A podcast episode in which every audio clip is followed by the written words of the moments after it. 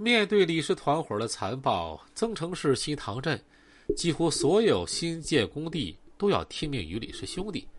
虽然李氏兄弟目前已经被抓获了，但提起他们啊，小罗仍然心有余悸。他说，在当地建筑市场，只要一提到这俩兄弟，大家都是谈之色变，唯恐避之不及。而李氏兄弟通过这种威胁恐吓的方式。光是从小罗他们这个小项目上就强取豪夺了五百多万元。从过年之后啊，他们公司只发过一个月的工资，钱都被李氏兄弟弄走了，工资压根发不下来。根据警方查明，目前已知的被李氏团伙敲诈勒索的工地多达十几个。小罗他们的工地啊还是小的，其他工地的建筑面积甚至更大。李氏兄弟从中获取的非法利益，这个具体金额目前还没有完全查清，但相信这个数字应该不小。警方发现，光是李氏兄弟经营的掩护其黑社会活动的公司，偷漏税的金额就已经上亿了。李氏兄弟的凶狠残忍，让许多受害者都不敢报警，就是怕遭到这俩兄弟或者他们的剩下的马仔的疯狂报复。这也给警方查清他们的罪行增加了许多困难。同样的顾虑，在采访中，记者也感受到了。虽然这个团伙的所有骨干啊都已经被抓获了，但是许多受害人仍然不敢接受记者的采访。那么，警方又是如何一步步突破重重障碍，最终掌握了李氏兄弟的犯罪证据啊？在广东省增城市西塘镇，随处可见已经建成的。和正在建设的高楼，在李氏兄弟被抓获之前，这些高楼都是他们敲诈勒索的目标。而李氏兄弟从小就生活在街边这个小村里，村里有一栋四层小楼，就是哥哥李路强的房子，他就是在这儿被抓获的。一个村民说，他们已经在这儿居住了七八年了。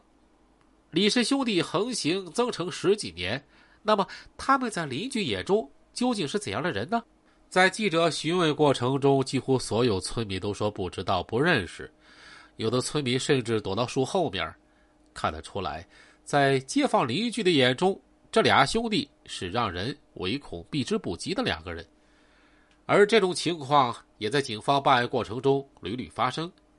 一个侦查员说：“呀，这帮团伙早已在这个地区树立了一种作威作福的姿态。”从二零一二年开始，广东省厅和广州市局陆续接到举报李氏兄弟的黑社会犯罪的信件。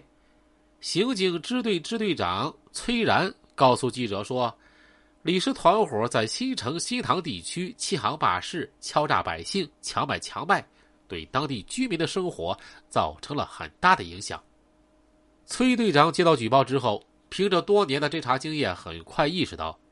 如此一个黑恶势力能够横行多年，一定眼线很多，关系网络复杂。为了不惊动当地，广州市局决定从广州市刑警支队抽调几十名精干警力，组成了“八三幺”专案组，秘密开进增城市新塘镇，开始侦查取证工作。他们没有借用当地的任何力量，完全是独立办案，因为这个团伙根基太深了。不仅有一些狗头军士隐藏在各处，还有一些职能部门都被他们笼络，所以专案组非常担心消息的保密性。考虑再三，他们决定空降办案。空降警力异地办案，这极大的增加了办案的难度，因为李氏兄弟黑社会团伙的成员大多是本地人，他们对陌生人的出现非常警觉。虽然广州市局的侦查员们进行了乔装打扮。但是刚进村子，就遭遇到了李氏兄弟黑社会团伙的反侦查。为了不打草惊蛇，侦查员们不得不暂时中断了对李氏兄弟居住地的侦查。而从举报者身上，警方也没能找到任何突破口，因为举报者采用的是匿名方式，这条线索呀也被堵死了。不能实地侦查，也找不到举报人提供线索，那么究竟能从哪儿寻找到李氏兄弟的犯罪证据呢？就在一筹莫展的时候，侦查员想到一个新的办法，也就是查看当地的警情记录。侦查员发现，增城当地警方的警情记录里有许多案情啊，非常的可疑的治安案件。这些案件互不相关，但彼此间似乎又有着隐隐约约的某种关联。侦查员认为，这些案件里隐藏了这帮团伙的罪行，他们犯案的目的是争抢工程。侦查员发现，这些看似普通的治安案件啊。都与李氏兄弟有着或多或少的联系，这个发现让侦查员是眼前一亮。